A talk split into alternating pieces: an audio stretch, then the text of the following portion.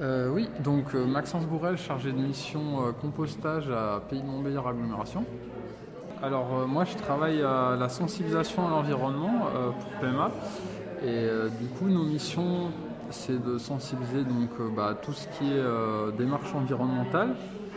J'ai des collègues qui font des animations notamment à la Damascine à Vendoncourt qui sont assez connues.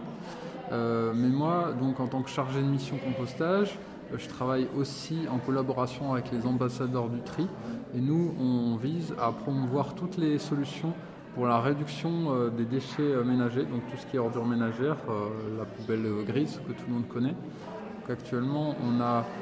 à peu près 240 kg d'ordures ménagères par an qui sont produits par les habitants. On se rend compte, voilà, quand on a fait, on va dire des, des analyses, qu'on a 30% seulement de ces déchets-là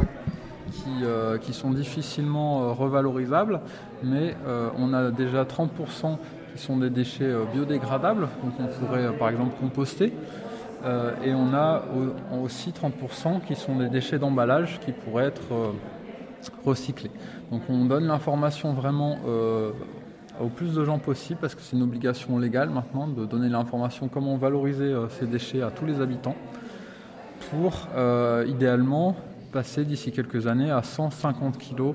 euh, d'ordures ménagères par an et par habitant.